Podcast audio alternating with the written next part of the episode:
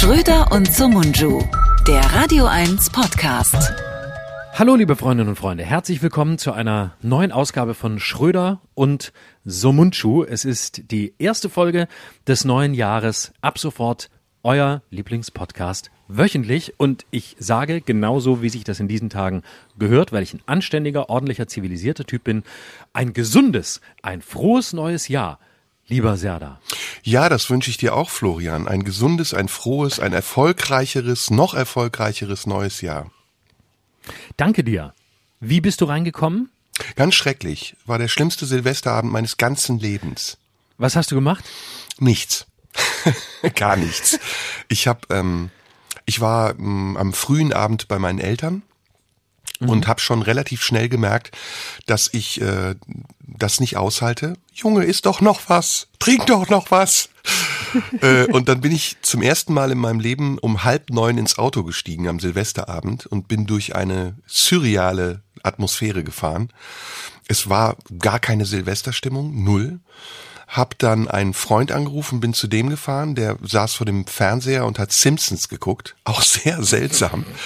Da haben wir dann irgendwie ähm, was getrunken. Nach einer Viertelstunde bin ich wieder gefahren und äh, dachte, okay, du musst da jetzt durch. Das wird der erste Silvesterabend in deinem Leben, äh, den du sehr seltsam verbringst. Und so war es dann auch. Ich habe um 12 Uhr telefoniert, also so ein ganz normales Alltagsgespräch, noch nicht mal mit der Absicht, jemandem ein frohes neues Jahr zu wünschen, sondern ich habe es schlicht und einfach vergessen, verpennt, verpasst. Wie war es bei dir? Bei mir war es äh, sehr entspannt. Ähm, ich äh, habe nur mit dem allerengsten Familienkreis, also mit dem aller, allerengsten gefeiert, äh, nämlich ähm, äh, mit, mit meiner Mutter zusammen auf Abstand äh, und wir hatten das Fenster auf die ganze Zeit. Aber meine Mutter ist sowieso, äh, ich weiß nicht, ob das, woran das liegt. Äh, meine Mutter hat so eine Eigenschaft, dass die immer das Fenster offen hat. Also wenn ich mal äh, zu Hause bin, ähm, dann bei ihr, ähm, wo ich herkomme, dann ist es wirklich so, du kommst da rein und es hat gefühlt immer minus fünf Grad, weil die hat eigentlich auch im Winter immer das Fenster offen. Und ähm, ich hasse ja Kälte. Ich bin, ich bin kälteempfindlich. Ich finde das schrecklich. Ich friere auch sofort. Also von mir aus kann es eigentlich immer 25 Grad haben, immer. Und ähm, deswegen ist es für mich, es gibt nichts Schlimmeres, als mich in, in so eine 10 Grad Atmosphäre zu bringen. Und ähm, deswegen hat ihr das auch gar nichts ausgemacht. Ich weiß nicht, ob das, ob das am Alter liegt oder ob man da einfach weniger Schlaf braucht und entsprechend auch weniger warme Temperaturen. Und deswegen hatten wir dann eigentlich einen ganz entspannten Silvesterabend, wie wir das zuletzt, glaube ich, hatten, als ich 13 oder 14 war ähm, oder oder 12, ähm, wo man einfach noch zu Hause war und sonst nichts gemacht hat. Und das war aber so, das war aber so okay.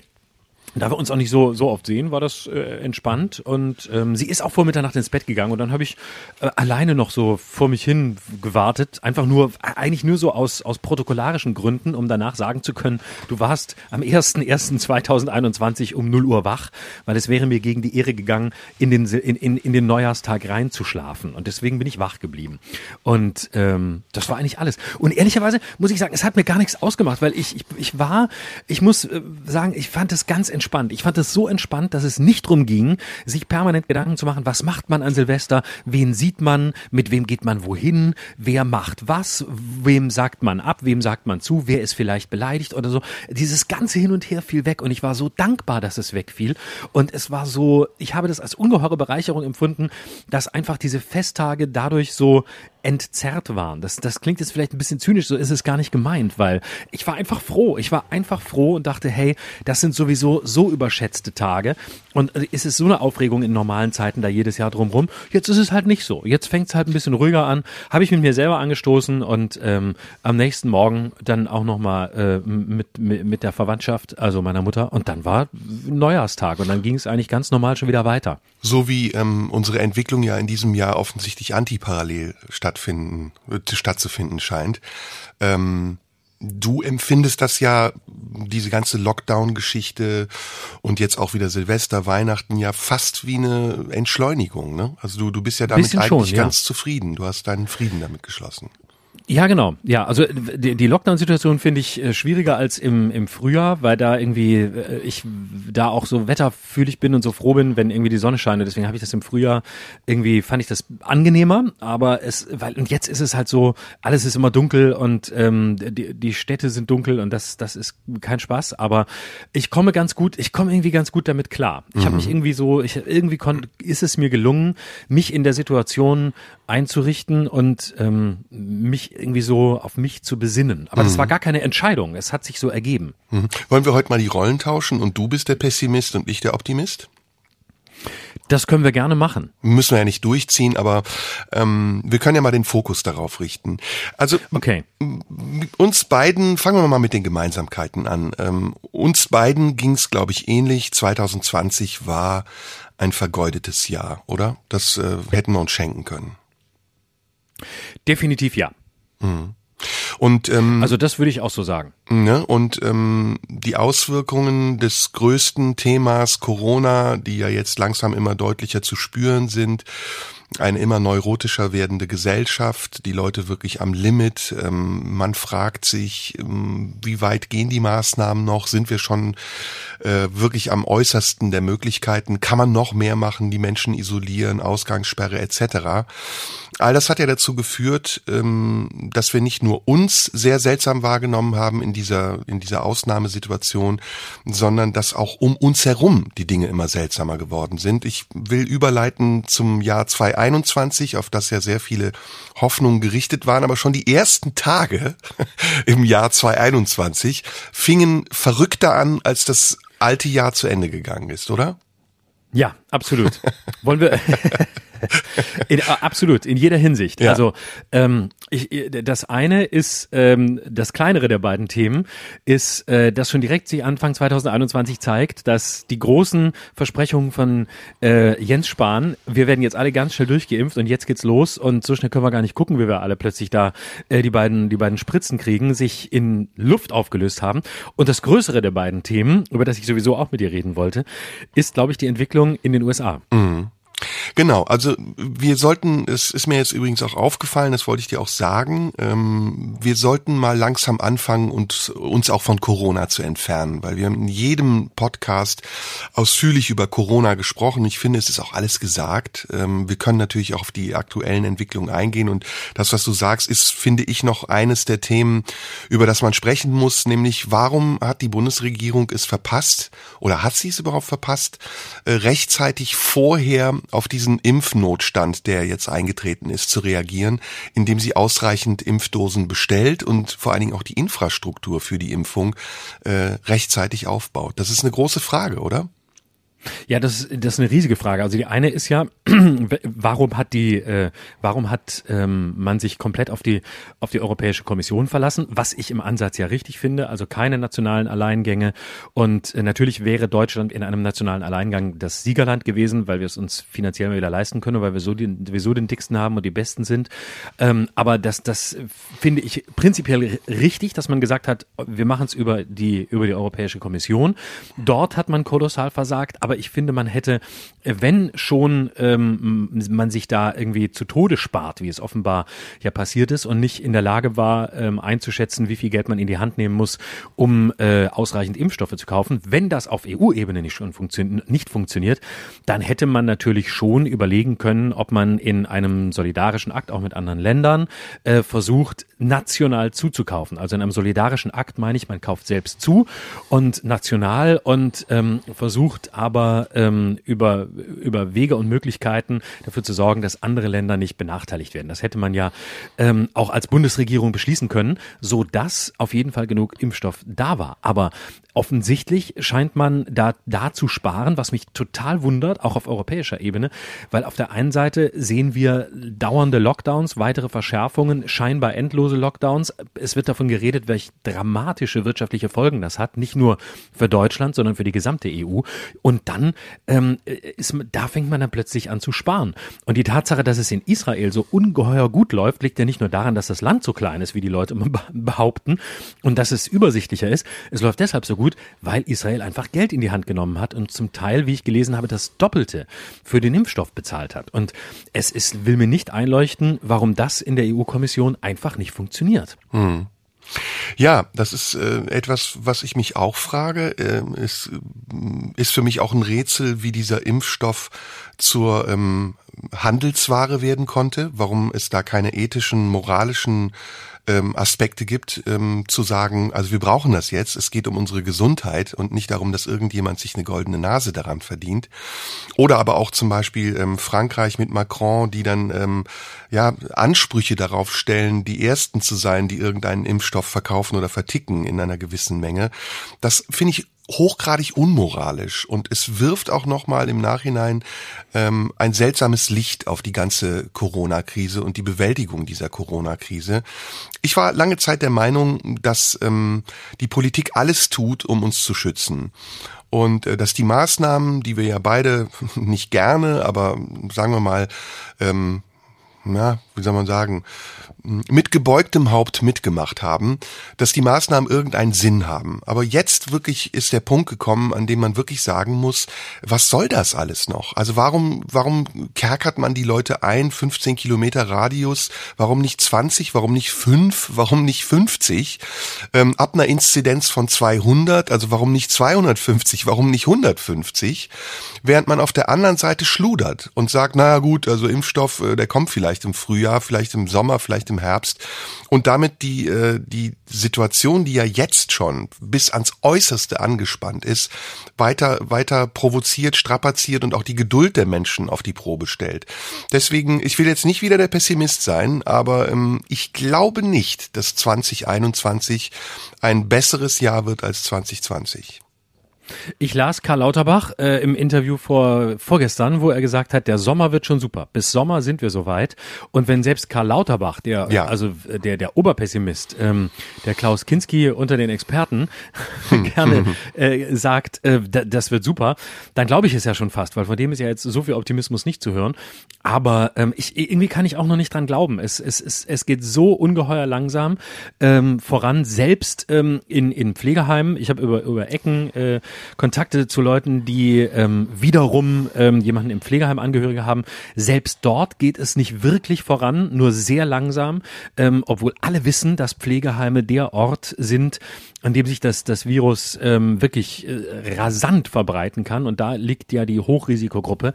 Ähm, und da passiert, ähm, da passiert auch nichts. Und ähm, ich verstehe auch nicht, warum man nicht viel früher den, den moderner Impfstoff aus den USA eingekauft hat, von dem man ja weiß, dass er der äh, nochmal einen zusätzlichen Durchbruch bedeutet, weil er ähm, nicht diese Kühlkette braucht, mhm. weil er eben verimpft werden kann, ohne dass man diese minus 70 Grad einhalten muss auf dem gesamten Weg, was ja bei dem BioNTech-Impfstoff das ähm, logistisch problematische ist.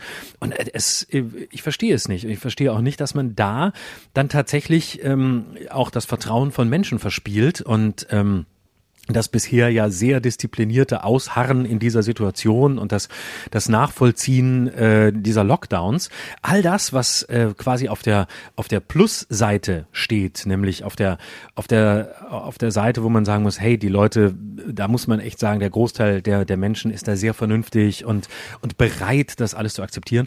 Und auf der anderen Seite ähm, äh, untergräbt man dieses Vertrauen und ähm, einfach nur durch Schludrigkeit mhm. und ähm, ja, es ist eine, es ist eine sehr, es ist eine sehr traurige Veranstaltung und es ist auch, ähm, ich verstehe auch national nicht, warum man nicht äh, viel schneller die, diese Impfzentren du jetzt. Du sagst heute so oft national, was ist los?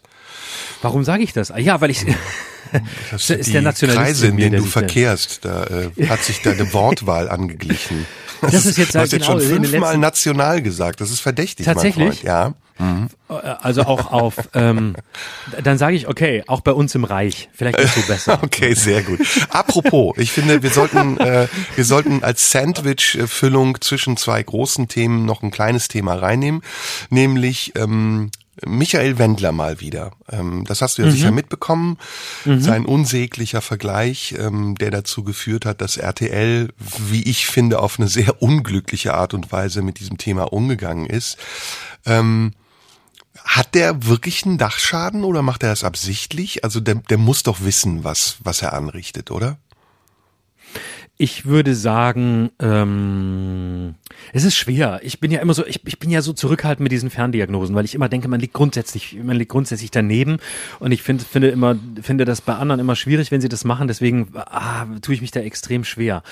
Ich äh, würde sagen, der es ist, ich würde, ich würde sagen, es ist vielleicht ein Mittelding. Ein Mittelding aus, der weiß schon, was er tut, ähm, aber er ist, sagen wir mal, aufgrund der äh, vielleicht etwas eingeschränkten Kapazitäten nicht in der Lage, es in der ganzen Konsequenz zu durchschauen und zu durchdenken, äh, was, was er da treibt. Ich ja. glaube, es ist so eine, es ist, ich würde sagen, tatsächlich, so, so paradox sich das anhört, es ist beides. Woher also ich habe mich gefragt, ähm, ein Motiv dieser Leute, ähm, darüber haben wir ja auch gesprochen, ähm, die sich jetzt im Widerstand sehen, ist ja mh, mm, mh, mm, ist ja diese Dissidentenromantik, die sie sich selbst geben. Ne? Wir sind wir sind im mhm. Widerstand gegen mhm. eine Diktatur. Ähm, die Demokratie gibt's nicht mehr und wir sind fremdbestimmt und dagegen müssen wir uns wehren. Ähm, in so einem Moment frage ich mich dann, ist Michael Wendler ein Typ, der sich mit dem Dritten Reich auseinandergesetzt hat? Also kennt er überhaupt die Geschichte? Weiß der, was da passiert ist? Oder ist das für ihn wie so ein Kapitel, ähm, das er irgendwann mal im Geschichtsunterricht gelesen hat und was er jetzt so hervorholt und vergleicht mit dem, was er erlebt? Weil die Vergleiche sind ja Hanebüchen. Also jeder mhm. Mensch, der nur ansatzweise weiß, was äh, deutsche Geschichte ist, der weiß, dass das totaler Quatsch ist, was der sagt. Und auch die Wortwahl dermaßen daneben ist und auch überhaupt keinen Sinn ergibt. Also ein, ein KZ ähm, zu vergleichen mit, mit einer Bundesrepublik im Jahre 2020, in der eine Regierung sich, ähm, sagen wir mal, weitgehend vernünftige Gedanken darüber macht, wie sie ihre Bevölkerung schützen kann, das ist ja nicht nur sträflich dumm und es ist auch vorsätzlich sträflich dumm, sondern es spricht auch für mangelnde Intelligenz, Geschichtskenntnis, ähm, eine gewisse Form von Unverschämtheit, ähm, weil ich schon glaube, dass er weiß, wofür dieser Begriff steht, den er da verwendet hat und was er bewirkt, wenn er diesen Begriff verwendet. Und am Ende habe ich überlegt, ähm, diese Dissidentenromantik, die sich diese Leute geben, das sind ja auch Leute, die aus einer bestimmten Schicht kommen. Also ich habe so überlegt, was haben die eigentlich gemeinsam? Also wer, wer neigt eigentlich dazu, so zu reden? Es sind ja alles Leute, die irgendwie eine sehr brüchige Karriere haben, ne? die, die irgendwann mal erfolgreich waren und die dann an, an einen Punkt gekommen sind, an dem sie vielleicht gemerkt haben, scheiße, ich, ich erreiche nicht das, was ich will. Zum Beispiel unser Kandidat Hildmann, ähm, der ja auch irgendwie mit seinen Büchern eine Zeit lang erfolgreich war und dann irgendwie nicht mehr so, oder auch Ken Jebsen, der ja eigentlich die Ambition hatte, ein, ein Journalist zu sein, ein, ein seriöser Journalist und dann aber auch durchgefallen ist. Aber auch Michael Wendler, der immer sich selbst ja die Aura des Erfolgreichen gegeben hat, aber jeder wusste, der Typ ist hochgradig verschuldet. Der ist noch nicht mal ein Z-Promi, der ist ein Non-Promi.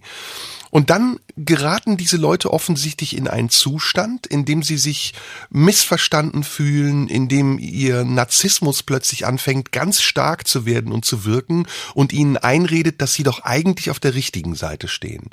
Und wenn sie dann noch eine gewisse Distanz aufbauen, also bei Wendler ist es ja auch, dass er in Amerika ist, und ich glaube, das trägt schon auch dazu bei, dass er Deutschland sozusagen aus der Entfernung ein bisschen glaubt, überblicken zu können. Bei den anderen ist es so, dass sie in einer persönlichen Isolation sind, sei es weil sie in ihrem Wahnsinn verhaftet bleiben oder ihn sich gerade schaffen.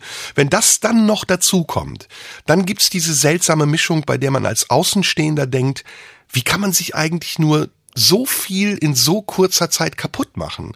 Er kann ja seine Meinung sagen, aber muss er sie auf diese Art und Weise sagen und warum sagt er sie auf diese Art und Weise und warum wundert er sich dann, wenn es solche Reaktionen gibt?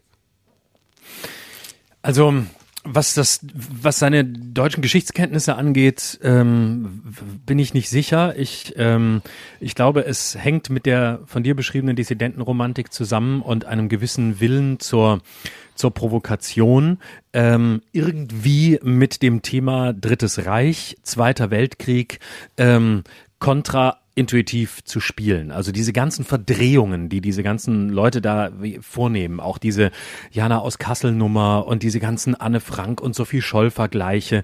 Also im Grunde diese widerliche ähm, Täter-Opfer-Umkehr. Also wir sind im Grunde genommen äh, wie die Opfer ähm, des, des, äh, des, des Nationalsozialismus, obwohl sie eigentlich von dem, was sie sagen und von dem, was die Agenda ist, die die haben, die hinter ihnen stehen, sie in Zukunft die Täter wären. Aber sie verkaufen sich als die Opfer und sie verkaufen sich als die, die von einer angeblichen Diktatur jetzt ähm, äh, unterjocht äh, werden und ähm, äh, in der Gefahr sind, nie wieder in eine Normalität zu kommen. Ich glaube, dass das eine ist, dass das eine ist wirklich sowas wie Privilegienverlustangst. Also es sind ja aufgrund der der ähm, sehr des, der der Schwäche, die diese Leute ausstrahlen, die sie mit Stärke versuchen zu ähm, überblenden, also diese diese Brüchigkeit der Biografien, diese Brüchigkeit der Personen, ähm, die zeigt sich ähm, in so einer in in so einer Militanz und in so einer Angst auch irgendwie nicht mehr da zu sein an an dem Punkt zu sein, an dem man bisher war, im Erfolg, im Leben. Und ähm, das wird nach außen verwandelt oder das wird nach außen übertragen und wird dann einer Krankheit, wie in diesem Fall einer Pandemie oder ähm, dem Staat oder so, wem auch immer, quasi übergeben ähm, als so eine Art äh, Schuldbank. Ne? Die sind schuld und der ist schuld daran, dass ich unter Umständen in einer Normalität wieder aufwache nach dieser Zeit, die nicht mehr meine ist, in der ich nicht mehr an der Stelle bin, an der ich bin. Also ich glaube, dass eine, eine Angst vor, vor irgendeinem völlig vielleicht unklaren und gar nicht klar definierbaren Abstieg ähm, da dahinter steckt. Ähm, nämlich, dass sich, dass sich eine Normalität, die bisher ähm, für diese Leute gut eingeölt war, nicht mehr, nicht mehr so darstellt nach dieser Zeit. Und ähm, ich, das ist mal ein Punkt. Und das andere ist, ähm, in, in diesen Menschen gibt es, gibt es irgendwie ein, ein, ein, ja, ein Gefühl von, äh, von Unterlegensein, von. Äh, ja, und sie mythologisieren äh, sich, ne? Ja, und, und von, von, von, von Freiheitsaufgabe ähm, und äh, dass sie nicht mehr so, so frei sind oder sich so frei entfalten dürfen, wie sie es vorher durften. Ähm, und äh, dabei ist, glaube ich, gar nicht klar, also ist für diese Leute auch oft gar nicht klar, habe ich den Eindruck, was, was ist denn eigentlich genau diese, diese Freiheit? Worin besteht die jetzt? Also ist das eine, ist die Freiheit, die sie wollen, eine rein äußere, ich möchte immer überall hingehen können und das kann ich jetzt nicht mehr mehr und deswegen ist der Staat eine Diktatur? Oder gibt es eine innere Form von Freiheit, die man sich erhalten kann, auch in einer solchen Situation wie jetzt, auch wenn es sicher oft sehr schwer ist? Ähm, also da, da liegt, glaube ich, da, da liegt auch viel Gefühltes drin. Da liegt viel, viel, viel Angst drin, Angst vor ähm, vor dem sich vor dem sich selbst überlassen sein, mit sich selbst klarkommen müssen, überhaupt improvisieren zu müssen und mit einer Situation, die nicht vorhersehbar, nicht kalkulierbar ist, umgehen zu können. Mhm. Und ähm, ich glaube, dass diese ganzen Begriffe, die da eine Rolle spielen, wie Freiheit, Diktatur, da, das sind hilflose Versuche, irgendwo ähm, eine, eine Schuldbank äh, zu finden. Und die ist eben am leichtesten im Staat zu finden, der für die Maßnahmen zuständig ist. Das ist ein ganz gutes Bindeglied zwischen dem nächsten Thema, äh, das ich gerne mit reinnehmen möchte, wenn du das ähm, erlaubst. Ähm, es ist ja das Wesen ähm, von, ja, sagen wir mal, ähm, späteren Diktaturen, ähm, dass sie immer aus einer Mythologisierung des eigenen Widerstands entstehen oder dass sie oft aus einer Mythologisierung des eigenen Widerstands entstehen. Gehen wir mal, gehen wir mal ganz weit zurück. Gehen wir mal ähm, an den Anfang des vorvergangenen Jahrhunderts. Äh, Deutschland hat den Ersten Weltkrieg verloren, äh, wird von einer Räteregierung verwa verwaltet und ähm, die Deutsche Arbeiterpartei ähm, macht so erste Schritte, ähm, sehr klein, wie sie noch ist, um um eine Art Widerstand. Auch dieser Begriff spielt eine große Rolle, Widerstand zu formieren äh, gegen das, was in Deutschland ähm, Macht ist, gegen das, was in Deutschland die Deutschen unterdrückt. Und ähm, ich sehe da viele Parallelen. Also ich sehe auch im Werdegang Hitlers zum Beispiel innerhalb der, der DAP, der späteren NSDAP, im Machtkampf ähm, mit den Gebrüdern Strasser, ähm, äh, in dem, was Hitler dann aus der NSDAP macht in den 20er Jahren, bis hin auf den Marsch ähm, an, auf die Feldherrenhalle 1923, 24 oder war es 24, 25, nee, 23 war es, ähm, glaube ich. Ähm, da sehe ich viele Parallelen. Also viele Parallelen zu dem, was wir jetzt über die ähm, Corona-Gegner gesprochen haben, als auch zu dem, und das ist das zweite Thema, was gerade in Amerika passiert ist. Also ein, ein Präsident, der, der sich im Widerstand sieht gegen eine Nomenklatur ähm, einer korrupten äh, Gesellschaft von, von Leuten, die in unterschiedlichen Institutionen sitzen und der die Bevölkerung äh, dazu aufstachelt, dadurch, dass er sich selbst mythologisiert, Widerstand zu leisten und die Macht zu ergreifen und das gewaltsam. Und da frage ich mich, ähm, deswegen habe ich diesen Rückgriff auf die Vergangenheit auch nochmal gemacht, äh, simpler Satz, haben wir das nicht gelernt? Also wissen wir das nicht, dass das die Methoden sind, die diese Leute anwenden? Also die ganz simple Methode, sich selbst zum Opfer zu machen, um später Täter sein zu können. Also Goebbels zum Beispiel sagt in der Sportpalastrede vom 18. Februar 43, von Anfang an waren wir immer nur ganz kleine Nazis. Ja, das sagt Goebbels selbst über die Nazis, die 43 schon äh, fast untergegangen sind ähm, in, in, in ihrer eigenen Überzeugung davon, ähm, die Welt regieren zu wollen. Aber äh, diese Haltung haben die bis zum Schluss gehabt. Also diese Haltung hat Goebbels genauso gehabt wie, glaube ich, auch Donald Trump, dass er mhm. gedacht hat, ich bin eigentlich Dissident, ich bin Widerstandskämpfer. Ich löse Strukturen auf, Machtstrukturen auf, die verkrustet sind. Und ich tue das nicht für mich oder für meinen Narzissmus, sondern ich tue das im Sinne eines Gemeinwohls. Ich tue das für die anderen. Und da frage ich mich eben, ähm, erstens, Warum hat man das nicht gelernt und kann diese Mechanismen schneller abblocken? Warum reagiert man immer noch sehr affektiv? Also ich fand zum Beispiel die Reaktion auf Wendler zwar berechtigt, aber ich fand sie affektiv. Ich hätte es einfach ignoriert, hätte einfach gesagt, lass den Spinner doch reden, wen interessiert das? Und dann hätte ich auch ohne diesen großen äh, Kladderadatsch ihn entweder aus der Sendung gestrichen oder ich hätte ihn drin gelassen. Also auf jeden Fall eine viel gelassenere Reaktion gezeigt als die, die dann kam. Und ich glaube, das bestätigt das, was du eben gesagt hast. Unsere hysterische, zuweilen hysterische Reaktion auf die bewusste Provokation, nehmen wir mal an, dass sie bewusst ist. Ich glaube nicht, dass er die intellektuelle Kapazität hat, so gut zu provozieren, wie wir es empfunden haben. Unsere Reaktion bestätigt ja auch erst das, was er haben will. Und ich glaube, damit tun wir diesen Leuten einen viel zu großen Gefallen. Wir müssten sie eigentlich viel souveräner ignorieren und sagen, ihr tut das für euch. Aber die Mehrheit der Menschen in Deutschland, die weiß, dass das, was ihr tut, mit dem gar nichts zu tun hat, was wir hier gerade erleben. Wir brauchen keinen Michael Wendler, der sich zum Freiheitskämpfer aufspielt, weil wir selber wissen, wie wir mit Corona und den Folgen umzugehen haben. Also ich glaube, dass wir in, in, in, der, in der ganzen Emotionalisierung das ganz große Problem haben. Also, dass wir eigentlich selbst so häufig reagieren, gerade über, über soziale Netzwerke, gerade bei Facebook und bei Twitter, äh, eine, eine Welle losschlägt, die nichts anderes mehr kennt, außer ähm, Empörung und Empfindlichkeit.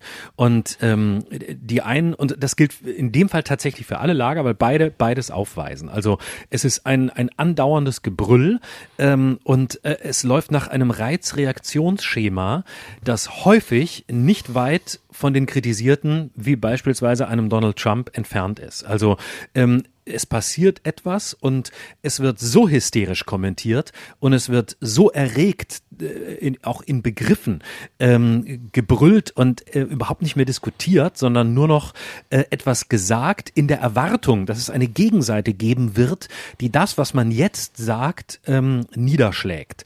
Und wenn ich jetzt mal eine provokante These formuliere, würde ich sagen, vielleicht ist Donald Trump als ähm, äh, als, als Beispiel, als äh, äh, paradigmatische Figur der Gegenwart ähm, uns allen in einer gewissen Hinsicht näher, als wir das wahrhaben wollen. Weil das ist nichts anderes als die vollkommen zugespitzte, hochemotionalisierte ähm, Haltung. Ich bin äh, im Grunde genommen äh, nicht wirklich mit am Tisch. Ich sitze nicht am Tisch, mich hört keiner.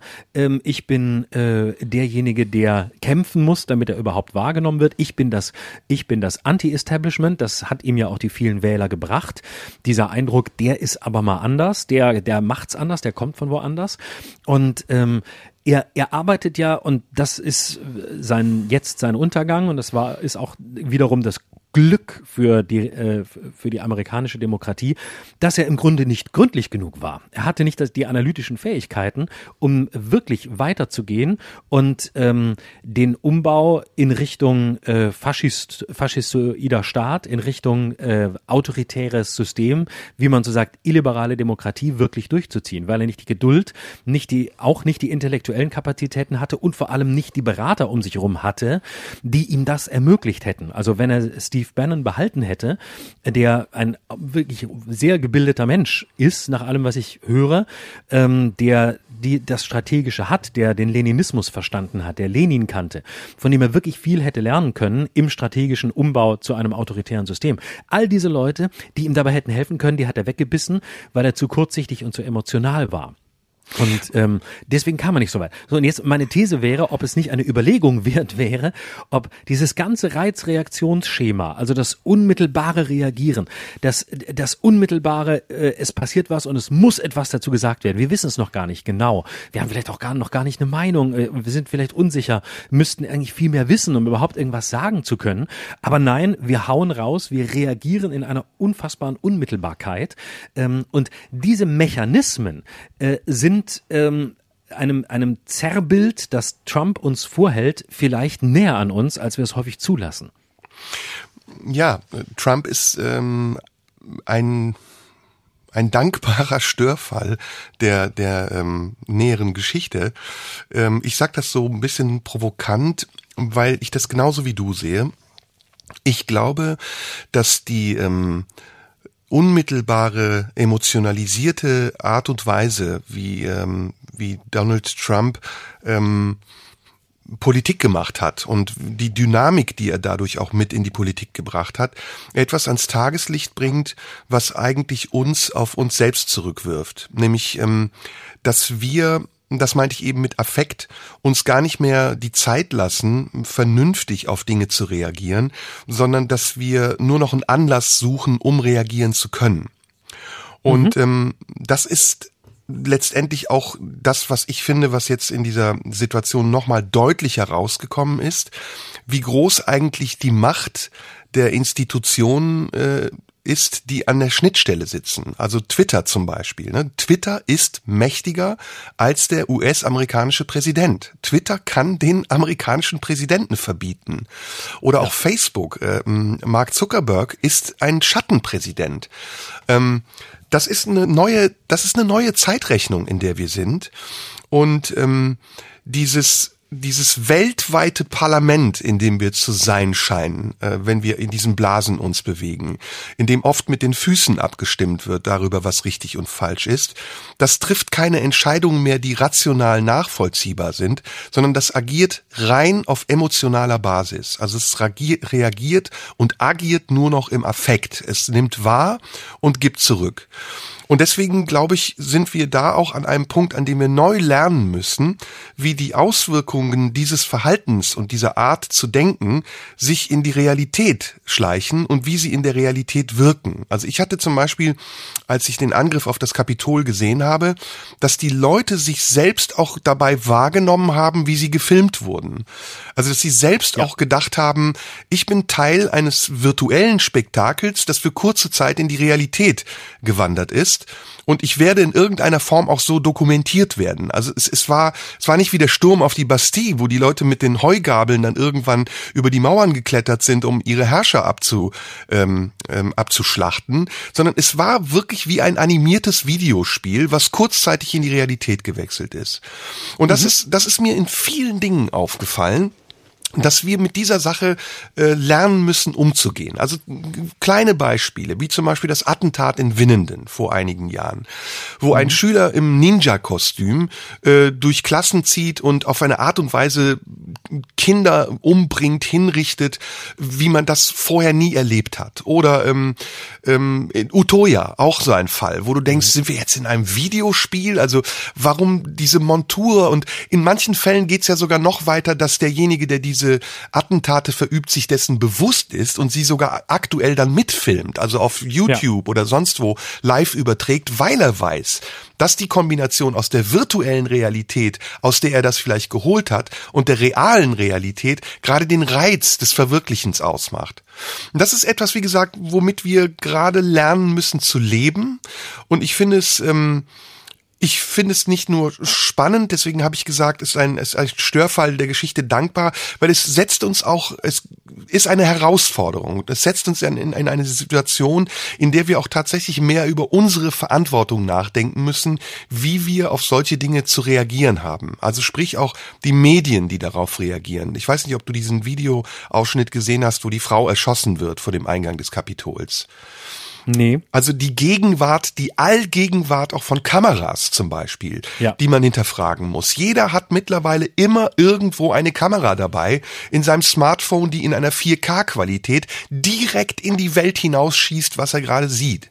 Und das ist so eine Frage, da weiß ich nicht, ob ich vielleicht zu konservativ bin oder ob ich versuche, das Rad der Zeit zurückzudrehen, obwohl es gar nicht geht. Das ist etwas, was uns im Augenblick dramatisch zu überfordern scheint.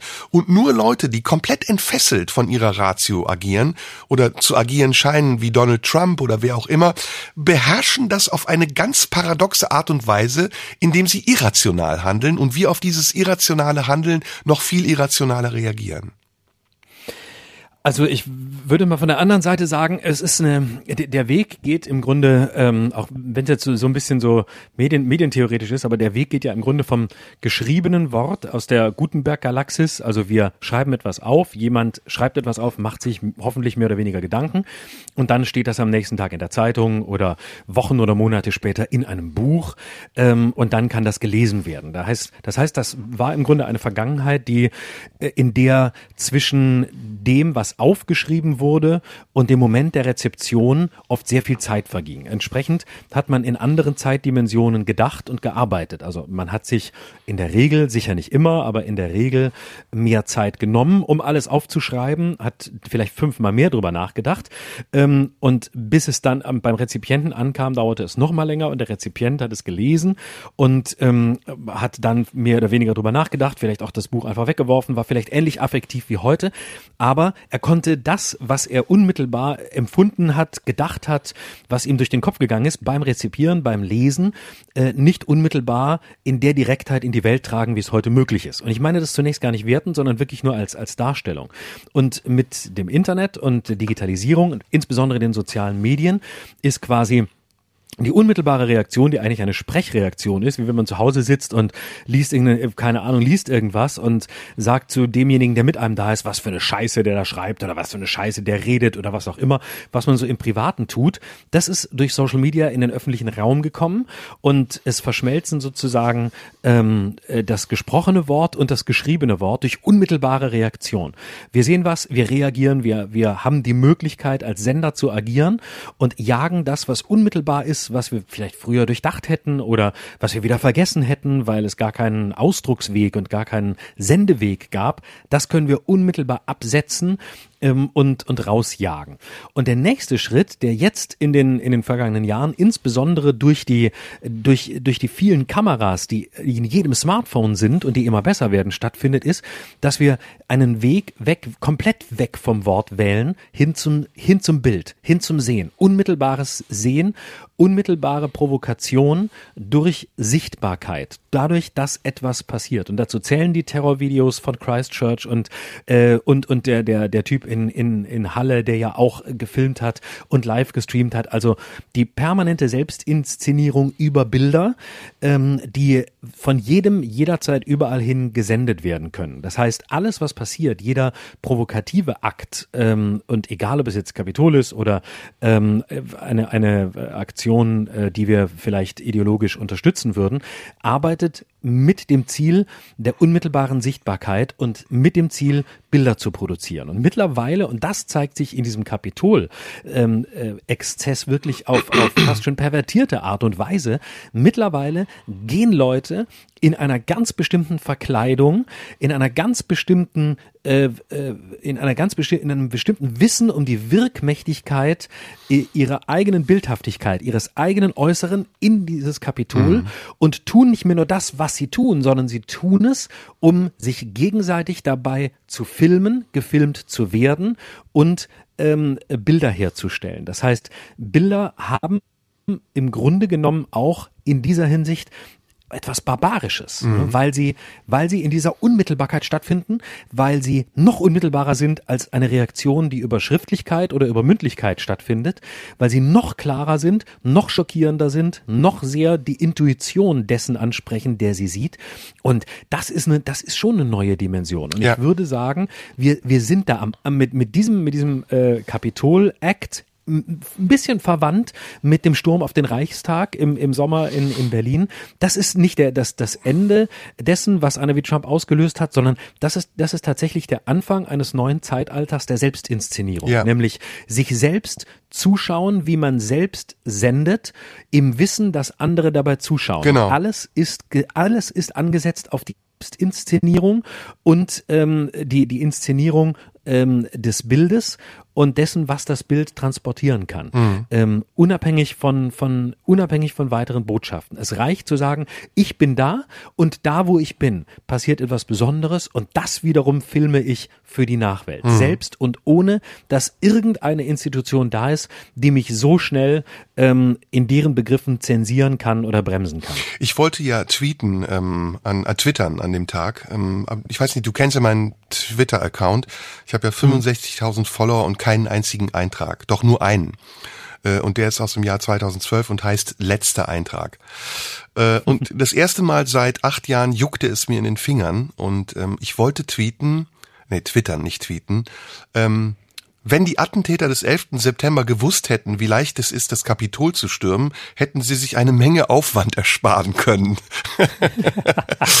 ähm, ähm, ich finde, äh, vergleich das mal. Ne? Also die Attentäter des 11. September sind monatelang in Flugkurse gegangen, haben mhm. Flugzeuge mhm. gekapert, haben ähm, Anschläge geplant in einer Dimension, die ja logistisch überhaupt nicht zu vergleichen ist mit dem, was diese Idioten da gemacht haben in Washington, aber vom Effekt Effekt äh, durchaus vergleichbar ist. Ne? Das ist ein Angriff auf das Herz der ähm, US-amerikanischen Demokratie. Das ist eine, eine Machtübernahme, ein Putsch eigentlich gewesen, der, wenn es nur eine Nuance mehr oder länger gedauert hätte, vielleicht sogar hätte erfolgreich sein können. Also ich finde, das ist eine erschreckende Erkenntnis und mich persönlich hat's nicht nur erschreckt, mich persönlich hat's auch überrascht, wie wie wie leicht diese Leute da überhaupt reingekommen sind. Ich habe jetzt über die Hintergründe auch ein bisschen was gehört.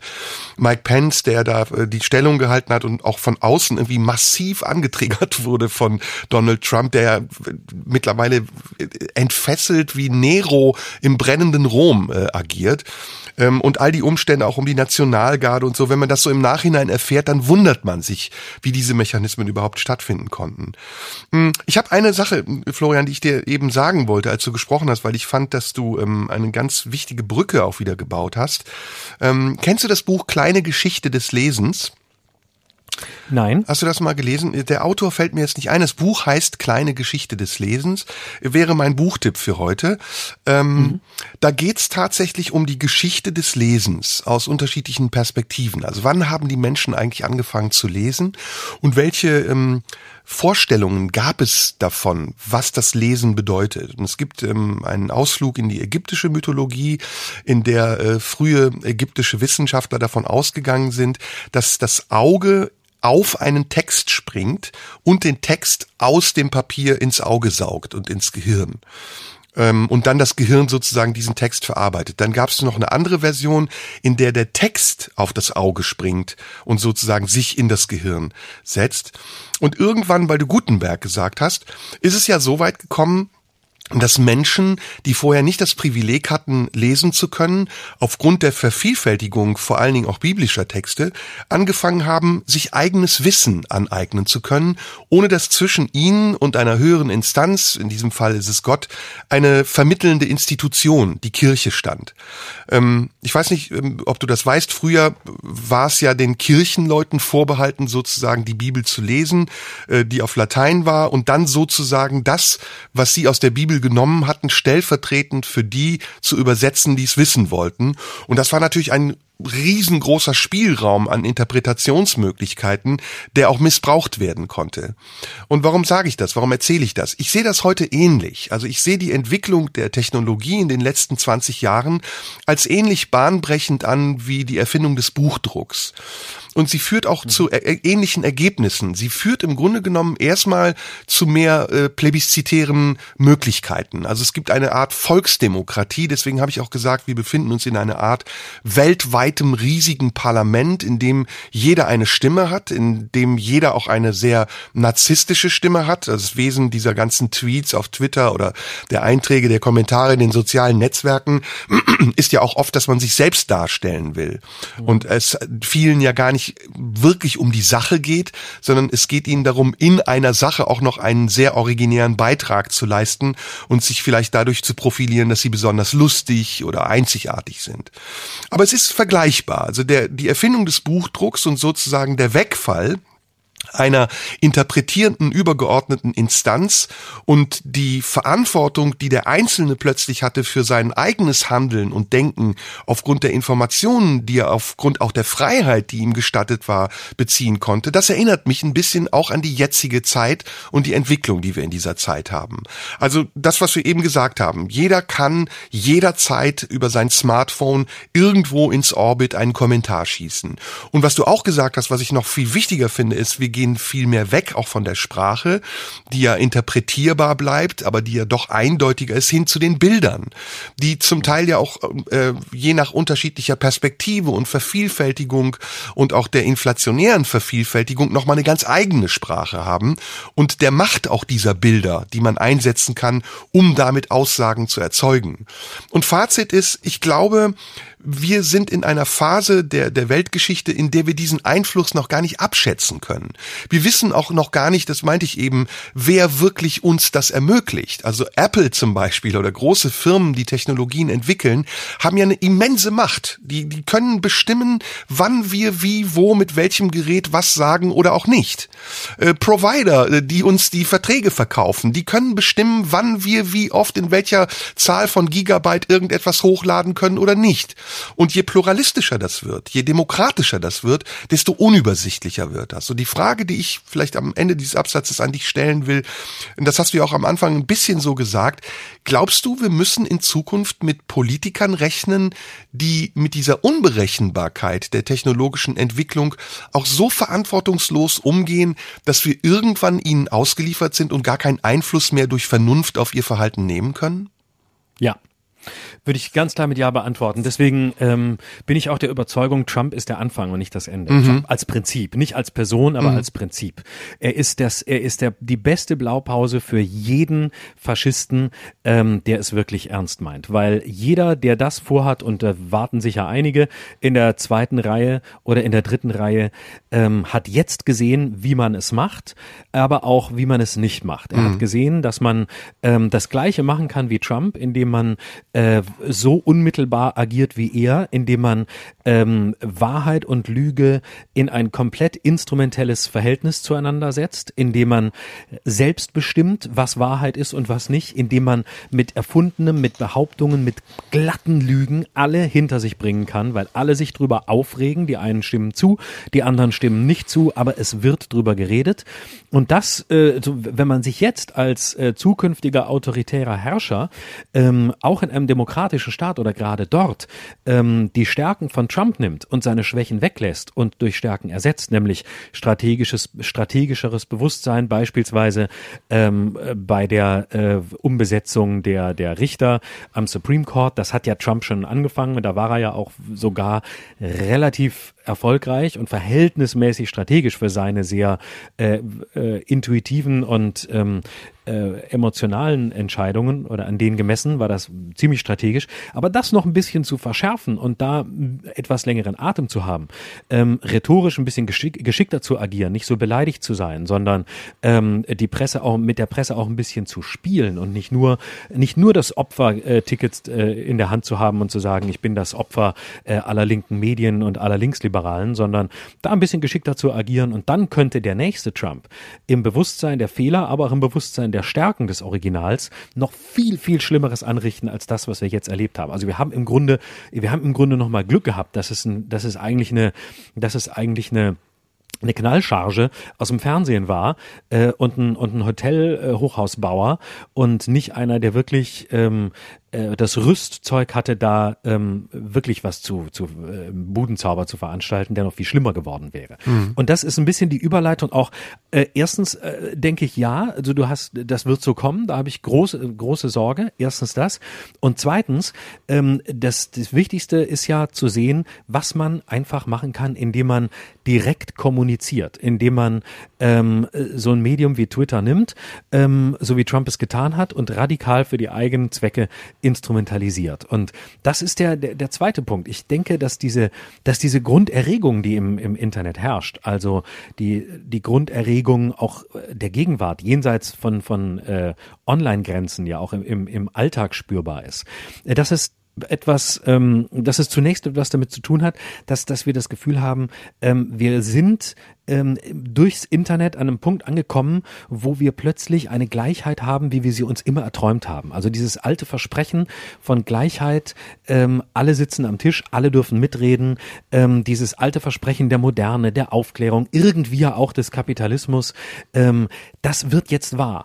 Und im Internet ist das möglich. Da haben plötzlich alle irgendwie eine Stimme oder jeder kann ähm, zum, äh, jeder kann quasi zum Virus werden, kann viral gehen und äh, kann, jeder hat prinzipiell die Möglichkeit, ähm, einen weltumspannenden Fame zu bekommen, wenn er das Richtige tut und ein Medium zu nutzen weiß. Als Versprechen. Das heißt, jeder kann äh, so mächtig sein wie ein Trump. Wenn du irgendwas postest, zur Zeit, als Trump noch da war bei Twitter und noch nicht gesperrt war, hätte es die Möglichkeit gegeben, es hätte Trump reagieren können. Unvorstellbar in der Wirklichkeit, jemals zum US-Präsidenten einen solchen unmittelbaren Kontakt zu haben. Und dieses Gleichheitsversprechen, das zeigt sich jetzt, das ist nicht einlösbar. Das Internet ist eben nicht die Gleichheitsmaschine, die wir uns erhofft haben, sondern es ist das Gegenteil. Es, ist, es entsteht eine neue Ungleichheit. Es entstehen neue Hierarchien, die noch viel brutaler wahrscheinlich sind, als es die alten waren. Weil plötzlich sehen wir, es gibt keine Gleichheit, sondern es gibt Konzerne, die letztlich Entscheidungen treffen. Facebook hat mehr, äh, mehr, mehr Mitglieder, mehr User, als äh, China Staatsbürger hat. Es ist eine riesige Macht, die von diesen Konzernen ausgeht. Und es ist eine unendliche neue äh, äh, Hierarchie und eine, eine neue Ungleichheit, die dadurch entsteht. Und man sieht plötzlich, ähm, es ist doch nicht so einfach, sondern am Ende entscheidet Twitter, ob ein US-Präsident sich noch mitteilen kann oder nicht. Er, oder er entscheidet, welche Form von, von äh, Einschränkungen es gibt. Und da könnte man tatsächlich in die Nähe kommen und sagen, äh, was Facebook und Twitter treiben, äh, ist eine Form von Zensur. Und mit dem Begriff muss man sehr vorsichtig sein, aber in dem Zusammenhang kann man ihn benutzen, weil sie einfach die Macht haben, die sonst nur große Staaten haben. Ich habe zwei Punkte. Ähm, der eine Punkt ist, dass ich ähm, mich frage, ob wir gerade in einem ähm, Stadium der Entwicklung sind, in dem sich die alten Verhältnisse mh, von Demokratie, von Diktatur, von Kapitalismus, und auch äh, Rigoris, Rigor, Rigorismus. Ist das das richtige Wort? Rigorismus. Rigorismus. Rigorismus. Gibt es überhaupt ein Substantiv, ja. das so heißt? Also von totalitärer ja. Struktur, von Diktatur, mhm. von totalitärer äh, Struktur und Demokratie, wo sich diese Verhältnisse neu ordnen. Und ähm, so verwerflich und ähm, noch nicht mal streitbar, sondern eindeutig abzulehnen auch äh, die die Kultur ist, ähm, die Donald Trump in die Politik hineingebracht hat. So sehr deckt sie aber auch die Schwächen dieses Systems auf. Und äh, sie hat zum Teil äh, richtige Seiten. Also das, was du eben gesagt hast, äh, die Macht der Medien, ähm, die bei Donald Trump von Anfang an ein großes Thema waren, aber auch der Fehler im Umgang mit dem Erkennen dieser Macht der Medien, nämlich der Versuch, eine eigene Macht aufzubauen, die letztendlich aber abhängig war von der Macht der anderen, die zugelassen haben, dass man sie ausübt. All das sind ja Dinge, die ähm, die Fragen aufwerfen. Also wie ist das System, in dem wir leben und ist das System, in dem wir leben, wirklich noch selbstredend demokratisch? Also ist, ich will diesen Bogen mal spannen, wirklich bis hin zu dem Thema, was wir eben hatten, nämlich zu der, zu diesem äh, Dissidenten, der Dissidentenromantik und versuchen ähm, irgendwie eine Denktür aufzumachen. Ich hoffe, du kannst mir folgen. Ja. Und tatsächlich ist es ja so, dass wir im Augenblick, ähm, wenn wir auf die unterschiedlichen Systeme blicken, zum Beispiel auf China, was ja einigermaßen erfolgreich und stabil durch diese ganze Corona-Krise kommt, das hatten wir hier auch schon besprochen, vielleicht sogar aufgrund der halb totalitären Struktur, ähm, oder aber auch andere Staaten wie die USA, die darunter fast zusammenbrechen oder Großbritannien mit einer ganz hohen Inzidenzzahl im Moment oder Europa, ja, ein äh, hochentwickelter Kontinent, in dem eigentlich alle Möglichkeiten existieren müssten, bis hin auch, auch zu der Vernunft und der Verständnismöglichkeit der Bevölkerung, die jetzt in dieser Krise komplett überfordert zu sein scheinen und auf diese Krise reagieren mit, ja, eigentlich totalitären äh, Ideen, ne? also mit, mit Verboten, mit, ähm, mit, ähm, mit Vorschriften, äh, die man einfach annehmen muss, ohne zu wissen, ob sie vielleicht aber auch wirklich angebracht sind oder ob sie einen Effekt haben. Und deswegen kann ich das zum Beispiel auch nachvollziehen, dass Menschen sagen, also Moment mal, der, der Lockdown wird immer härter, aber die Zahlen steigen weiter. Äh, was soll das jetzt alles bringen? Und wie viel Schaden richten wir auf der einen Seite an, den wir nie mehr wieder gut machen können, während wir auf der anderen Seite Schaden und ähm, ähm, Dinge verhindern wollen, wie eben, dass Leute sterben oder die Systeme überlastet sind. Ähm, die Frage, die ich mir dabei stelle, ist eben tatsächlich, ähm, geht es nicht auch im Hintergrund um eine Veränderung eines bestehenden Systems. Und sind solche Figuren wie Donald Trump, die auftauchen und natürlich sehr radikalen Einfluss auf bestehende Systeme nehmen, auch nicht Initiativgeber. Also lösen sie nicht auch etwas in unserem Denken aus, was wir eigentlich nutzen könnten, um uns zu hinterfragen und zu sagen, ist das eigentlich noch wirklich das richtige System, in dem wir leben, oder müssen wir es nicht anders aufbauen? Das ist jetzt sehr hypothetisch vielleicht gedacht und sehr weit weg von dem, was, was gerade Realität ist, aber das ist ja Merkmal und Zeichen unseres Podcasts hier, dass wir uns gestatten, diesen Ausflug zu machen. Das zweite habe ich jetzt vergessen, wollte ich eigentlich eben hin, ähm, ist wurscht, fällt mir gleich bestimmt ein, dann sage ich es dir. Aber die Frage verstehst du, oder ist sie, ist sie dir zu weit ja, ja. hergeholt?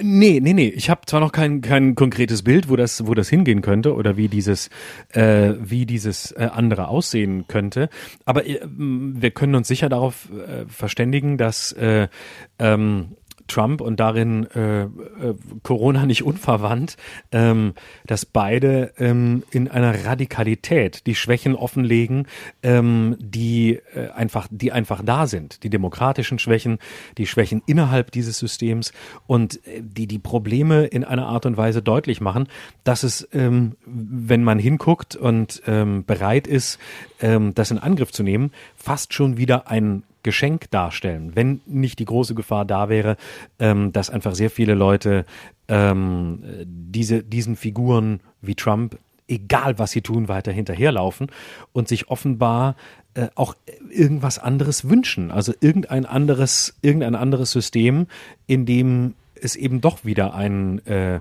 ein, ein eher so, sagen wir mal, monarchisch oder äh, so einen fürstlichen, so einen fürstlichen Führertyp äh, gibt. Ähm, und das, das ist das Beunruhigende. Also wie, wie viele Menschen, wie viele von den Leuten, äh, die Trump gewählt haben, wären bereit, in einer konstruktiven Weise über ein System nachzudenken, das nicht totalitär ist, nicht rigoristisch ist und Veränderungen an sich selbst wahrnehmen möchte, ohne dabei abzugleiten. Ich glaube, das sind wenige. Mhm. Ja, ist auch die Frage, wie es äh, konkret passieren soll. Also wenn, wenn wir in die Weltgeschichte zurückblicken, dann sind ja große Veränderungen äh, nicht ähm, durch homogene Prozesse entstanden, sondern meistens durch Konfrontation, durch Kriege, durch den Zusammenbruch von, von Systemen, die bestanden. Ähm, und das ist die Frage, also wo stehen wir gerade? Stehen wir vor einem Zusammenbruch? Wird das Europa, in dem wir jetzt leben, das Europa sein, in dem wir nach Corona leben werden? Wir haben darüber hier auch schon gesprochen. Äh, ich glaube nicht. Also ich glaube, dass Europa sehr geschwächt aus der Corona-Krise hervorgehen wird, dass die, ähm, dass die wirtschaftlichen Schwächen, die die kleineren Mitglieder der Europäischen Union haben werden, dazu führen, dass es einen Separatismus geben wird in Europa, dass sich die reichen Länder trennen werden von den ärmeren Ländern und dass dann zwangsläufig auch politische Veränderungen Veränderungen kommen werden, so wie es ja auch demografische Veränderungen geben wird. Ähm, ich bin mir nicht sicher, ob wir die Möglichkeit haben, das zu steuern. Und ähm, so, so gern ich sie auch nicht habe, die FDP und ah, ich habe auch den zweiten Punkt übrigens. Genau, ich habe zwei äh, Kräfte, eine politische Kraft und eine gesellschaftliche Kraft, die ich im Augenblick vermisse und bei denen ich mich frage, warum Warum reagieren die eigentlich nicht darauf? Das ist doch eigentlich ein Ball, der auf dem Elfmeterpunkt liegt. Die eine Kraft ist die FDP, also der, der Liberalismus, der jetzt seine größte Stunde haben könnte. Und ja. Lindner, ne, Lindner hat es ein bisschen ja auch erkannt, indem er gesagt hat, es ist nicht die Aufgabe der Kanzlerin zu entscheiden, sondern die Aufgabe des Parlaments darüber zu debattieren, welche Entscheidung wir am Ende gemeinsam treffen. Aber er hat diesen Weg nicht verfolgt, weil er sich vielleicht dessen bewusst war, dass der, dass der Populus im Augenblick eine andere Meinung hat. Ich glaube, der weiß mhm. genau, die Umfragen sind zwei Drittel zu einem Drittel äh, auf Seiten der Regierung. Und wenn ich jetzt als Lindner von der FDP anfange, die zu kritisieren, dann gelte ich auch ein bisschen als Verräter. Äh, trotzdem wäre das ein interessanter Weg, den die FDP gehen wollte, würde. Lass mich den zweiten noch sagen, dann kannst du deinen Einwurf bringen. Und der zweite, eigentlich noch viel, viel, viel größere Aspekt und die Frage, die ich mir stelle, und die habe ich hier auch schon mal gestellt, ist, warum ergreift die Kirche im Augenblick nicht als moralischste aller Instanzen eine vermittelnde Rolle? Also warum sagt sie nicht, wir vermitteln zwischen der Bevölkerung, der man zu erklären hat, warum das alles passiert, und äh, der Politik, die es erklären muss, muss, warum sie es passieren lässt. Und wir versuchen eine Position zwischen diesen beiden Parteien einzunehmen, die beschwichtigend und beruhigend wirkt und vielleicht sogar auch eine Heimat gibt für die Ängste und die Sorgen, die wir haben. Und das verpasst die Kirche meiner Meinung nach. Der Papst redet meiner Meinung nach viel zu wenig in der Öffentlichkeit über den Umgang der Bevölkerung und der Menschen, die in Europa aber nicht nur hier leben, sondern auch nicht nur katholischen Glaubens sind, sondern überhaupt über den Umgang mit Corona. Die Kirche verstehe ich auch nicht, zumal sie ja die Möglichkeit hätte, gerade die Pandemie wunderbar christlich äh, aus der Bibel heraus zu erklären, Absolut. als das Übel, das über die Menschen kam. also das ist wirklich auch schon von der Ursachenherleitung. Hm. ja, ist das also ähm, äh, ist das also im Grunde eine Krise, die wie gemacht ist für die Kirchen. Ich weiß es nicht. Ich, mir fällt das auch auf. Ähm, ich habe mich mit der Frage noch nicht so beschäftigt, weil ich kirchlichen Beistand immer als allerletztes brauche. Aber und, und zwar von jeder Kirche brauche ich den nicht. Ich bin immer dankbar, wenn die Kirche nix sagt, außer sie liefert irgendwas, was Witzmaterial ist. Aber ernsthaft ist es wirklich eine Frage, die, die ich mir auch stelle. Wo sind denn die ganzen, die ganzen äh, äh, Bischöfe und und äh, da sind ja auch äh, jetzt mal jenseits des Spaßes und und meiner meiner Fremdheit zur Kirche, da sind ja auch äh, Leute in der Kirche, die die ein intellektuelles Kaliber sind. Äh, da sind ja wirklich auch auch äh, äh starke Stimmen und und ein paar äh, nicht nur erzkonservative alte ähm, alte Männer, sondern ähm, da ist ja ein Potenzial? Ich, ich habe keine Antwort auf die Frage. Ich weiß es nicht. Ich weiß auch nicht, warum sie sich nicht, warum sie sich nicht trauen, warum sie nicht aus der Deckung kommen, ob sie, ob sie Angst haben vor Kritik, ob sie, ähm, ob sie warten wollen, bis weißer Rauch aufsteigt, bevor sie was sagen. Ja. Ich habe keine Antwort. Ja, und in jedem anderen Thema, äh, sobald, also die, die Kirche ist auch so mit sich selbst beschäftigt in, in, in ihren anachronistischen Strukturen, dass über Dinge, über die wir schon seit Jahren nicht mehr sprechen müssen, irgendein Konvolut geschrieben wird oder sonst was, äh, statt jetzt zeitgemäß zu sein und wie du auch gesagt hast, diese Vorlage zu nutzen. Wir haben eine ja. weltweite Krisensituation, in der wir nichts wichtiger bräuchten als irgendeinen Wert oder ein, eine Institution, die einen Wert vertritt, an dem wir uns festhalten können. Ja, und ich frage mich aber auch, wo sind, wo sind denn die großen, die großen Köpfe? Also die letzte, die letzte große Person, ähm, die immer ich aus der evangelischen Kirche mich erinnere, war Margot Käßmann. Also Ja. groß im Sinn von prominent. Ja gut, Jemand, der Düber, wirklich aus der Ki war Düber nicht evangelisch auch? Ja, ne, war auch. Hm? Ja, aber das ist Nee, Düber war. Fulda, Entschuldigung. Hier, ähm, der Gegenspieler Ja. von Düber. Ähm, na, sag doch mal. Drewermann. Nee, Drewermann. äh, Drewermann. Drewermann, doch, ne? Mhm, ja, genau. genau. Das sind aber alles so Figuren der Vergangenheit und ähm, äh, niemand, äh, keiner da äh, in, in der Gegenwart, wo man sagt, hey, ähm, oder auch oder Wolfgang, äh, wie hieß er, äh, Bischof Huber. Ja. Ähm, da, das war auch ein, äh, wenigstens einer, der sich, äh, der sich in, in Debatten äh, eingeschaltet hat und ähm, Und jetzt duckt die ja. Kirche sich weg. Wir sind in einer großen Ja. Gesellschaftlichen Krise, in der die Stimme der Kirche komplett ausgefallen ist. Ja.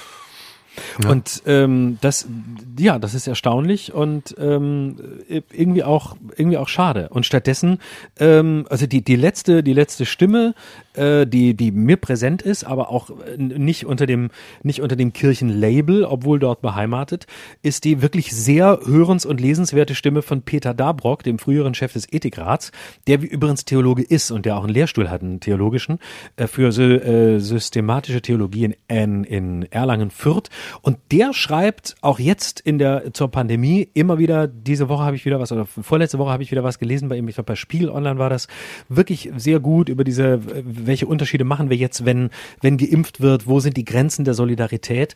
Das ist eine Stimme, von dem ich, von der ich sage, wenn ich, wenn ich den lese, ähm, lerne ich jedes Mal was. Und der ist Theologe, ähm, aber ist aufgrund seiner, seiner Ethikratszeit eben eher, firmiert eher unter dem Ethikratslabel als unter dem Kirchenlabel. Aber da können wir ja jetzt auch noch mal ein bisschen weitergehen und provokanter sein. Ähm, es ist ja auch ein bisschen das Wesen der Kirche in diesen Zeiten, in denen ähm, ja entweder ein, ein nationaler Zusammenhalt, jetzt habe ich das Wort mal benutzt, ähm, erforderlich ist, um eine gemeinsame Anstrengung zu erbringen, oder eben auch eine Diktatur von oben bestimmt, was richtig und falsch ist. Es ist das Wesen der Kirche, so ist es in der Geschichte gewesen, dann plötzlich unterzutauchen. Also es war im Dritten Reich nicht anders, es war vielleicht in der DDR zum Schluss anders, aber Fehlt da der Kirche der Mut, auch selbstständig gegen die Politik oder für die Menschen im Zweifelsfall auch gegen die Politik zu agieren? Warum stellt sich die Kirche jetzt in diesem Fall nicht auf die Seite einer rationalen Vernunft? Na, also das Letzte, was die Kirche kann, ist rationale Vernunft. das ist, das darf man, glaube ich, man darf, man darf jetzt auch nicht Unrecht tun. Also man darf jetzt auch nichts verlangen, was äh, in ihrer DNA nicht vorgesehen ist. Okay. Und damit haben wir vielleicht die Antwort. Das ist die Antwort. Das ist auf jeden Fall die Antwort. Ich merke es, während ich es gesagt habe. Und das verbindet wiederum die, die Kirchen mit der FDP. genau, das war meine nächste Frage an dich. Wo nämlich- bleibt denn jetzt die FDP? Ja, und äh, genau, und wenn du dir anguckst, dass die letzte vernünftige Stimme der FDP Gerhard Baum ist, ähm, aus den 70er Jahren, dann muss man einfach sagen, ähm, ja, es ist, es ist sehr traurig. Also ähm, Christian Lindner ist, und das meine ich jetzt ganz ohne Ironie, ich glaube, Christian Lindner ist die größte Enttäuschung als Politiker der letzten Jahre. Ich habe den äh, verfolgt schon relativ früh und ich bin zum Beispiel der Auffassung, dass Christian Lindner ein hochintelligenter, sehr gebildeter, belesener Mensch ist. Und ähm, ich habe auch früher schon vor ein paar Jahren Interviews mit dem gelesen, wo ich dachte, wow, äh, der kann was. Wenn der erst Chef wird, der könnte in der Lage sein, tatsächlich, was weiß ich, so eine sozialliberale Koalition wieder zu beleben, was auch immer, oder mindestens die FDP aus dieser, aus dieser Philipp Rösler, ähm, äh, alles äh, weniger, was weniger Steuern ist, ist geil rauszuholen. Und was, was Christian Lindner macht, ist aber so äh, AfD-Populismus für Arme, nicht so radikal und natürlich äh, nicht, nicht äh, rassistisch, aber äh, es ist diese ganze ähm, Fleisch fressen, rasen wollen, Silvester böllern wollen, äh, vulgär Drecksfreiheit und damit scheint er irgendwie punkten zu wollen. Aber es funktioniert nicht und ähm, es ist deshalb so enttäuschend, weil ich dem eigentlich zugetraut hätte, dass er mindestens geistig und von seinen Kapazitäten her in der Lage ist, ähm, zu sehen, wo der Ball auf der Ziellinie Ja. liegt und wo man jetzt äh, auch angreifen kann, gerade als liberale Partei. Und zwar mit einem durchdachten, ruhigen Liberalismus, der weder in die, weder in die ähm, populistische, wir wollen so ein bisschen in der Nähe der AfD sein, weil wir glauben, dass wir von denen Wähler zurückkriegen können, Friedrich Merz-Ecke zu hausieren, noch in so einer ähm, Steuern runter. Ähm, äh, wir, endlich muss die, muss die Oberschicht entlastet werden, äh, Populismus. Irgendwo da, dazwischen mal ruhig zu sehen, wo ist die, wo ist die menschliche Freiheit eigentlich gerade? Ja. Ähm, wo liegt, wo gibt es äh, eine Freiheit im Ausnahmezustand? Und wie, wie ist die, wie sieht unsere Freiheit in Zukunft aus? Mal, mal nach, nach, nach vorne, mal sowas wie eine Vision sich trauen. Das hätte ich dem zugetraut. Denn ich wäre nicht so enttäuscht, wenn es einer wäre, wo ich sagen würde, ja gut, da war jetzt nicht so viel zu erwarten. Aber bei dem wäre was zu erwarten gewesen. Aber offensichtlich habe ich mich getäuscht. Ja, weil die FDP libertär und liberal verwechselt. Genau. Das ist nicht Genau. mehr klar bei denen. Und ähm, trotzdem finde ich, ähm, dass wir eigentlich in einem, wir haben ja eben darüber gesprochen, welcher Umbruch äh, könnte stattfinden und was wäre ja eine mögliche Variante, welche Alternative hätte man. Und ich glaube, dass ähm, der Liberalismus eigentlich eine goldene Zeit erleben könnte, gerade weil wir ja in den ähm, Wirkungspunkten der Extreme uns gerade befinden. Also es gibt auf der einen Seite diese Figuren wie Donald Trump, die über alle Grenzen hinweggehen und das tun, was sie für richtig halten. Und es gibt auf der anderen Seite eine, ja, seltsam konservative Mehrheit in der Bevölkerung, die aber auch nicht mehr so ist, wie sie früher mal war. Also der Konservatismus der 70er Jahre ist gar nicht mehr zu vergleichen mit dem der 2020er. Und dazwischen eine Kraft zu haben, die vielleicht ähnlich wie ich das von der Kirche erwarte, vermittelnd, erklärend, äh, vernünftig ist, die abwägen kann, die Alternativen zeigt und die eben nicht zu den Extremen pendelt, weil sie darauf angelegt ist, Stimmen zu fangen, wie das jetzt eben Teile der libertären Bewegung eher machen oder eben auch die AfD, äh, die ja zum Beispiel auch aus der FDP entstanden ist, die ja nichts anderes ist als eine Extrem-FDP, ähm, die es vorher in anderen Varianten gab. In, in Österreich ist es die äh, ist es die FPÖ oder das BZÖ. In Deutschland gab es ja auch mal diesen Ableger. Ich weiß nicht, ob du dich daran erinnerst, der ja dann gescheitert ist und dann später zur AfD wurde. Also warum das die FDP, pff, der ich nichts Gutes wünsche, äh, warum diese Partei das im Augenblick nicht erkennt. Im Jahr einer Bundestagswahl, wo der Ball wirklich auf dem Elfmeterpunkt liegt, wo die Unzufriedenheit in der Bevölkerung zu teilen vielleicht sogar so groß ist, dass man sie als kleine Partei mindestens nutzen könnte, um einen erheblichen Stimmzuwachs zu haben, ohne sich auf die Seite derer zu stellen, die protestieren um des Protests willen, sondern vielleicht sogar auf die Seite derer zu stellen, die unentschieden sind und sagen, es gibt ein sowohl als auch, es gibt ein Ja und ein Nein, ein Aber und ein Oder. Und das verpassen die gerade. Und das finde ich ähm, nicht nur schade, es macht mir auch ein bisschen Angst, weil ich eben neben der Entwicklung, die wir eben im Internet beschrieben haben, also der, der Tendenz hin zu immer extremistischerem Verhalten und auch zu extremistischerem Ausdruck und Debatten, ähm, dass es da einer realen politischen Instanz und Kraft einfach im Augenblick mangelt, die in so einem Moment eingreifen könnte, um zu sagen, es gibt auch irgendwo noch eine, ich nenne es jetzt mal bürgerliche Mitte jenseits der Parteien, die es für sich in Anspruch nehmen, es zu sein. Ja, und es ist so komisch, dass, dass sie das, ähm, dass, dass es ja auch niemanden gibt, außer Christian Lindner, den man da wirklich wahrnimmt. Und ich glaube sogar, es gibt in der FDP ganz, ganz auch, auch ein paar wirklich äh, ganz gute Köpfe. Ich glaube zum Beispiel, dieser Digitalpolitiker Konstantin Kuhle ist kein, ist, ist, wenn, wenn ihr mich auf Twitter folge, ähm, da, der, da kommt durchaus, ähm, äh, kommen durchaus differenzierte Positionen, die aber an Lindner vorbei irgendwie auch nicht richtig durchdringen.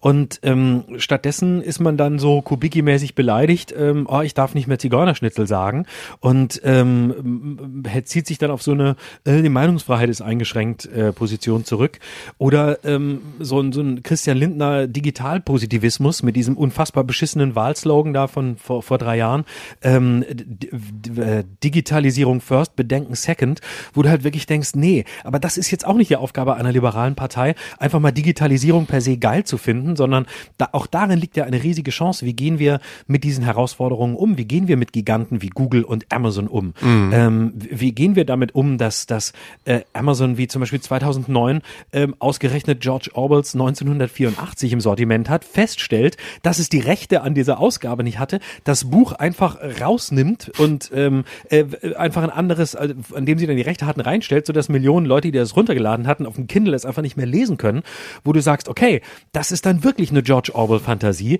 dass es irgendeine übergeordnete Macht gibt, die darüber entscheidet, ob du ein Buch noch lesen darfst von heute auf morgen oder nicht, ohne dass ein Staat irgendwas tut. Das ist jetzt als kleines Beispiel aber eine Frage von Digitalisierung, die doch, die doch gerade den Liberalismus betrifft, die doch gerade die mhm. Abwägung betrifft aus, wie gehen wir mit solchen, wie gehen wir damit um, dass es diese Konzerne gibt, äh, die keinen Bock haben, Steuern zu zahlen, aber ähm, alles, äh, alles in die Disruption bringen wollen, alles unter die Räder bringen wollen, sich alles unterwerfen wollen und trotzdem wollen wir sie, nutzen wir sie, wollen sie vielleicht nicht nutzen, tun es trotzdem, wollen es vielleicht auch, würden es auch tun, wenn wir dabei ein besseres Gewissen hätten.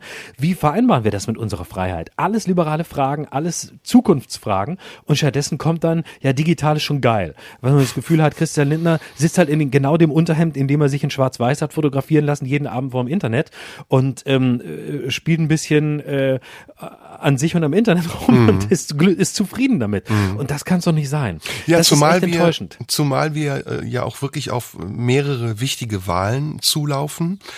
Und ähm, ich im Augenblick das Gefühl habe, dass die Alternativen nicht wirklich da sind. Also es wird äh, meiner Meinung nach ähm, ganz klar schwarz-grün werden. Ähm, die SPD, die bringt sich gerade selbst um ihre Möglichkeiten, allein schon dadurch, dass sie Scholz als Kanzlerkandidaten viel zu früh und überhaupt nominiert hat. Ähm, die Grünen sind mittlerweile eine stabile Kraft, die werden ihre Prozentpunkte holen, vielleicht sogar mehr als die SPD bekommen.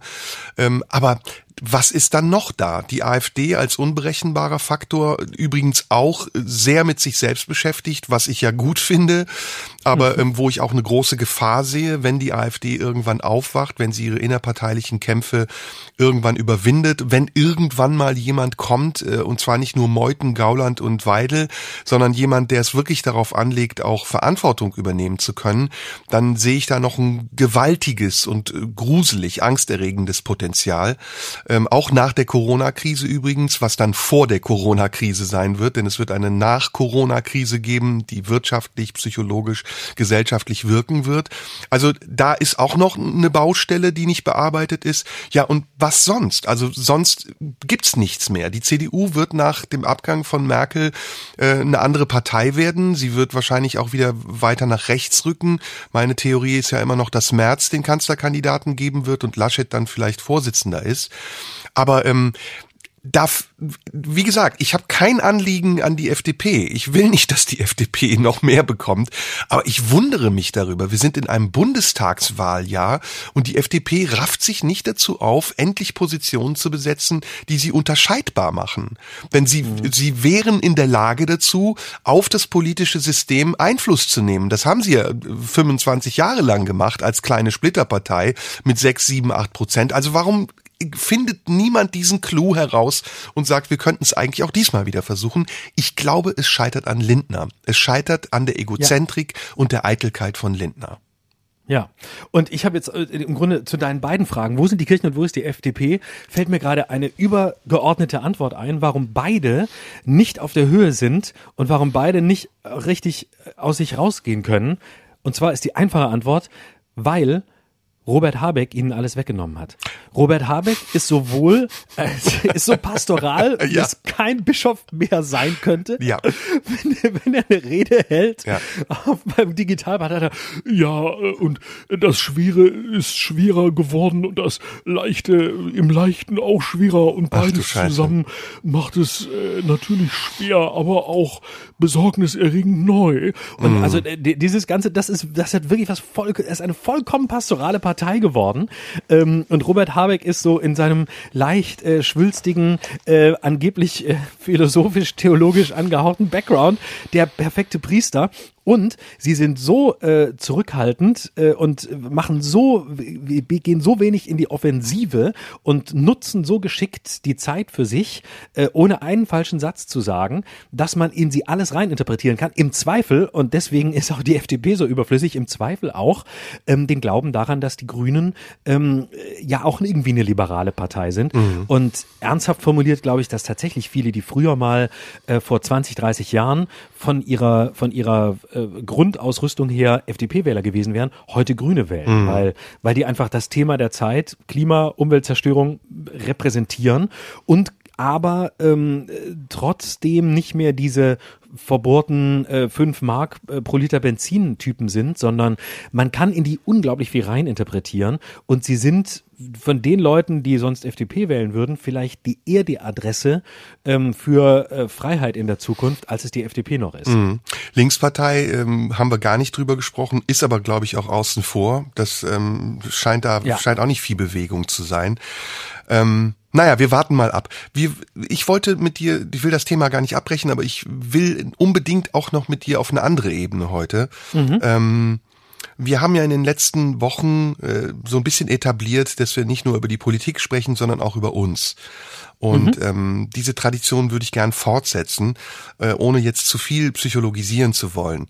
Ähm, wir waren ja am Anfang bei dem Punkt, dass ich gesagt habe, du nimmst diese ganze Situation offensichtlich anders wahr als ich. Du, du, du nimmst sie überhaupt an, was ich bewundernswert finde und auch großartig, aber du setzt sie auch in irgendeiner Weise produktiv um. Ähm, siehst du, ähm, gibt es irgendetwas, was dir Sorgen macht? also mal ganz simpel gesagt, wo, wo deine Hoffnung oder deine Zuversicht mh, hm, wirklich begrenzt ist, wo du sagst, na, da kommt wirklich auch auf uns etwas ganz, ganz, ganz Großes zu?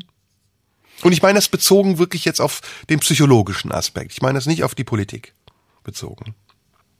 Mm. Ich hätte auch fragen äh. können, wie fühlst du dich, aber das war mir zu banal.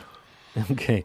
Ähm, also in Bezug jetzt auf mich oder, oder, oder so gesamtgesellschaftlich psychologisch? Na, ich habe vielleicht ein bisschen zu diffus gefragt. Ich sag's mal anders. Ich stelle im Moment fest, dass unsere Gesellschaft immer neurotischer wird. Und zwar mhm. weltweit. Also das, was in, mhm. in Washington passiert ist, ist nur ein, ein kleiner Aspekt. Äh, das, was hier in Berlin auf den Straßen zu sehen ist, die Menschen, mit denen man zu tun hat. Irgendwie habe ich das Gefühl, wir sind schon längst in einem komplett anderen Modus. Wir, wir merken es, wir wissen es, aber wir benennen es noch nicht so. Und dieser Modus, in dem wir sind, ist irgendetwas sehr Unberechenbares. Etwas, was mir nicht die Hoffnung nimmt, ähm, aber so ein bisschen an meiner Zuversicht nagt, dass wir alle wieder auf den Füßen landen werden. Ähm, ja, also ich, ich habe für die Zeit äh, wie man so sagt, nach Corona, also wenn man mal in irgendeinem Stadium ist, in dem äh, wir ohne Lockdowns und äh, irgendwie halbwegs äh, geimpft durch die Gegend fahren, wenn vielleicht auch mit angezogener Handbremse, aber überhaupt wieder im Auto sitzen, ähm, habe hab ich äh, riesige, riesige Sorgen. Also ähm, jetzt äh, weniger unmittelbar, was mich angeht, aber das würde wahrscheinlich sogar damit einhergehen. Aber ich äh, bin im, frage mich immer, ob wir da auf einen ähm, Abgrund zusteuern, den wir einfach noch gar nicht sehen und gar nicht wahrnehmen können. Das meine also, ich. Ähm, genau. Also was macht beispielsweise, und das hängt natürlich dann wieder mit, mit wirtschaftlichen Fragen zusammen. Also ich merke bei mir, dass ich sehe diese Summen, die ausgegeben werden und äh, bin äh, zum Teil beeindruckt und begeistert, zum Teil entsetzt, wie es gemacht wird ähm, und wie ungerecht das läuft, aber das ist ein anderes Thema. Äh, aber ich sehe einfach Zahlen, und denke, okay, da ist offenbar, das ist also irgendwie schwarze Null und ich bin wirklich kein Zahlenmensch. Ich habe, ich, ich, ich bin niemand, der damit operieren kann und der damit argumentieren kann.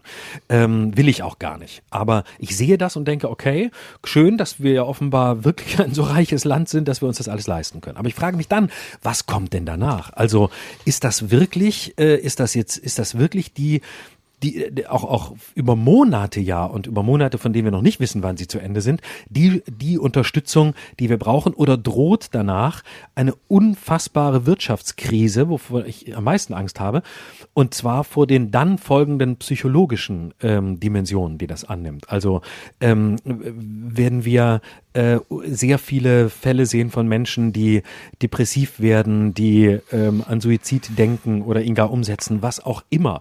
Was kommt danach und was wird das mit uns, was wird das in uns allen auslösen und wie wird es sein, in dieser Gesellschaft danach zu leben? Und ich sehe nicht, dass es die Gesellschaft ist, die dann sagt, jetzt können wir uns alle wieder in den Arm fallen, jetzt machen wir erstmal drei Tage Party, ähm, wie ich das neulich irgendwo in Berlin gesehen habe, was ich sehr süß fand, äh, was man dann alles, äh, irgendwo habe ich das gesehen, ich war, war im Internet, glaube ich, was man dann in Berlin alles macht, wenn es wieder geht. Und davor habe ich, davor habe ich große Angst und ich habe klassisch Angst davor, weil ich es nicht einschätzen kann, weil mir, weil mir die Maßstäbe fehlen und weil mir auch das, das äh, Instrumentarium fehlt, um dazu irgendetwas sagen zu können. Deswegen ist es, glaube ich, auch eine, eine Angst. Und da habe ich Angst um sehr viele Leute. Es auch am Ende natürlich um mich. Es gibt eine Studie, das habe ich ähm, heute oder gestern gelesen, die gemacht wurde über die Spätfolgen von Corona anhand von ähm, 1700 ähm, Testanten, die Corona hatten im Frühjahr in Wuhan. Mhm. Und ähm, das sind beeindruckende, erschreckende Zahlen.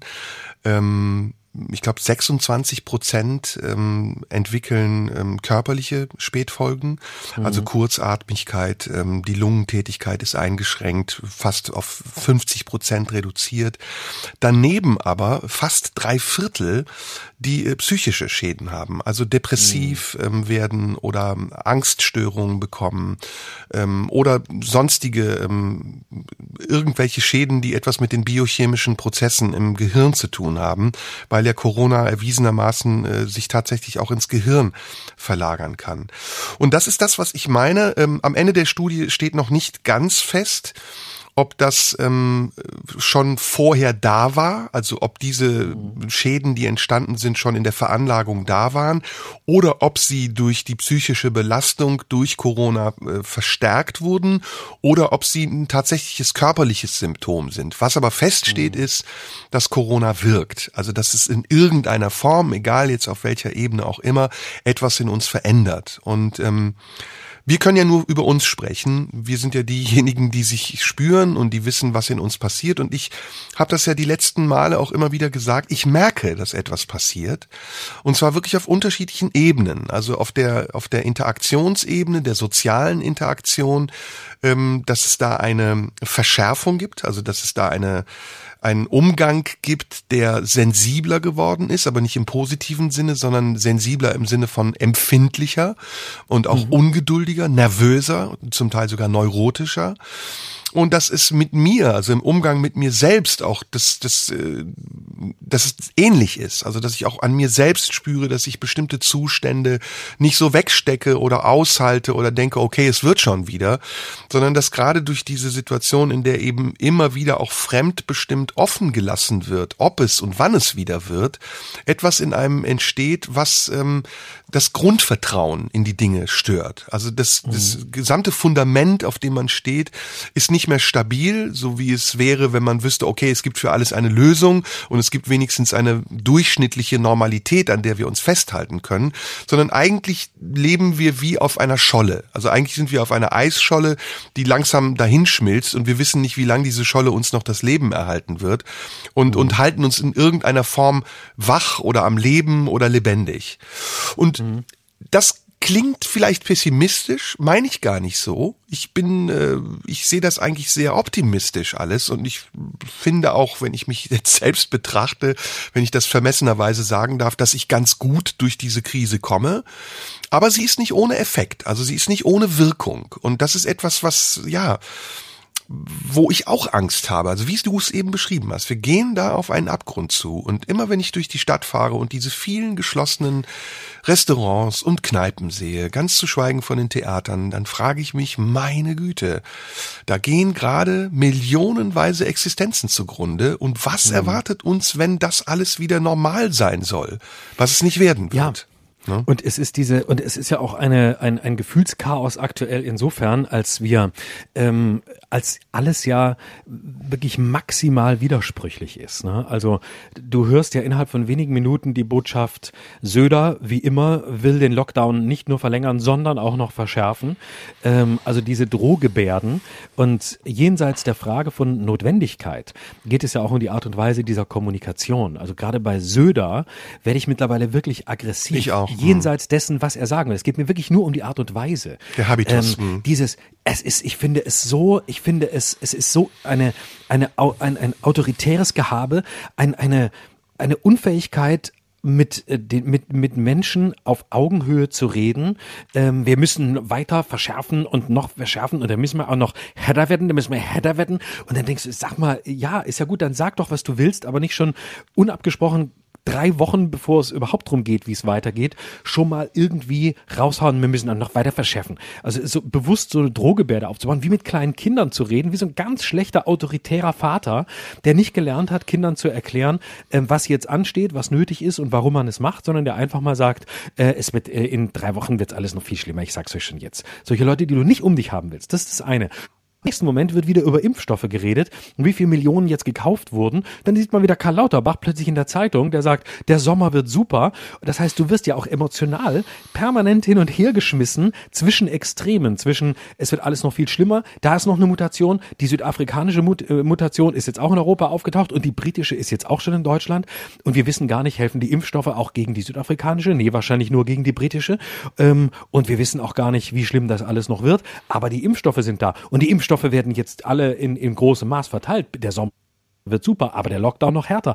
Und das ist das ist einfach, das ist ein, das ist ein maximaler Grenzbereich, weil es ja, und das ist, ich will damit gar nicht sagen, dass es, da- dass ich einen Alternativvorschlag dazu habe. Ich versuche nur zu konstatieren, was, ähm, was das tiefenpsychologisch bei, bei Menschen auslöst, was ich auch bei mir selbst merke, ähm, dass es einfach ein, auch da wieder in der Art und Weise ein derart hysterisches ähm, Hin und Her geschmissen werden Gefühl ist, ähm, dass man einfach so das Gefühl hat, wenn man sich nicht sehr ruhig auf sich selbst besinnt und dav davon ausgeht, dass wir jetzt eben in so einem zeit- und raumlosen, äh, seltsamen Paralleluniversum schweben und am Ende wird etwas stehen, wenn man sich darauf nicht sehr besinnt, was sehr schwer ist, dann ist es wirklich kaum aushaltbar manchmal. Und täglich grüßt das Murmeltier, ne? Erinnert mich daran. Ja, also ja, wirklich ja, so, genau. man wacht jeden Tag auf und denkt, man erlebt den gleichen Tag nochmal.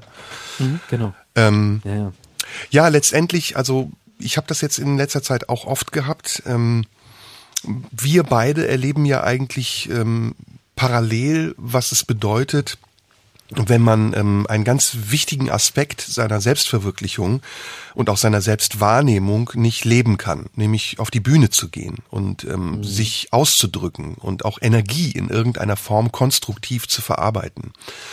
Und ähm, diese Implosion, also diese permanente Implosion, die ich jetzt erlebe, weil ich merke, dass mein kreativer Fluss einfach nicht mehr in die richtige Richtung geht, sondern dass er umgekehrt in die falsche Richtung läuft, der ähm, löst ein Balanceproblem aus. Also wirklich ein, ein, wie du auf der einen Seite richtig gesagt hast, ein sich besinnen, ein sich beruhigen, ein sich selbst auch ähm, beschwichtigen und auf der anderen Seite ähm, ja auch der Versuch, diese Energie irgendwie loszuwerden. Und ähm, ich sehe eben tatsächlich, ich kann dir ein einfaches Beispiel geben gleich, dass diese Energie dann auch manchmal fehlgeleitet ist und dass ich mich selbst auch darüber ärgere, obwohl ich es äh, vielleicht im Griff haben könnte, dass es so passiert. Ganz kleines Beispiel, ganz minimales Beispiel eigentlich.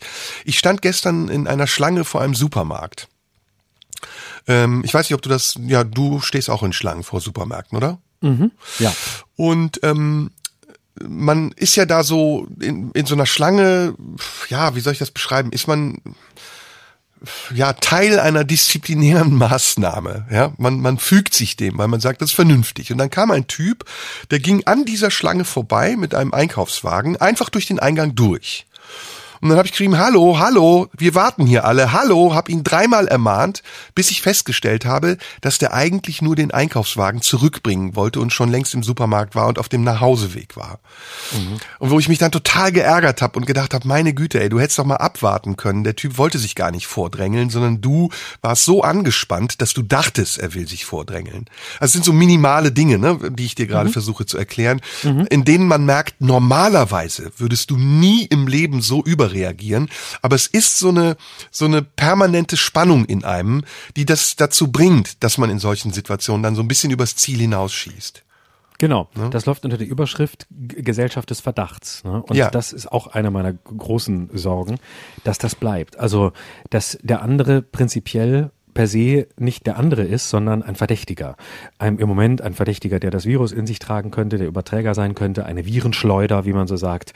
Aber der andere ist eine Person, der zu misstrauen ist. Also der im, die, die im Zweifel etwas Negatives will, etwas will, was sie verschleiert, vielleicht gar, wovon sie selbst gar nicht weiß, dass sie das will, weil sie etwas in sich trägt, ähm, was sie nicht weiß, die aber prinzipiell eher Schaden als Nutzen könnte.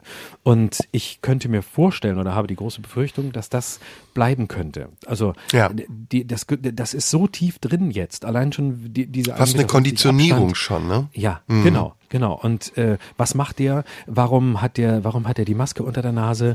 Warum läuft er hier ohne rum? Oh, was hat er? Ähm, warum guckt er so, wie er guckt? Ähm, warum beträgt er den Einkaufswagen durch die Gegend, wie er es tut?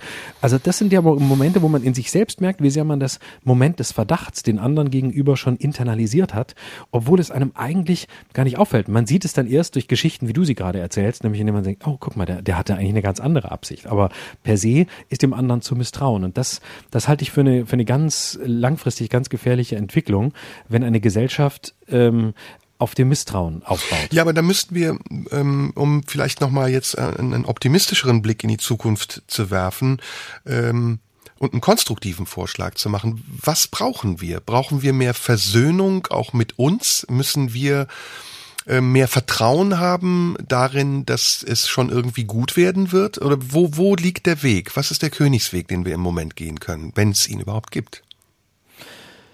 Also ich würde sagen, ähm, er besteht darin, äh, zu versuchen, die Situation in ihrer äh, brutalen Offenheit ähm, als solche anzunehmen.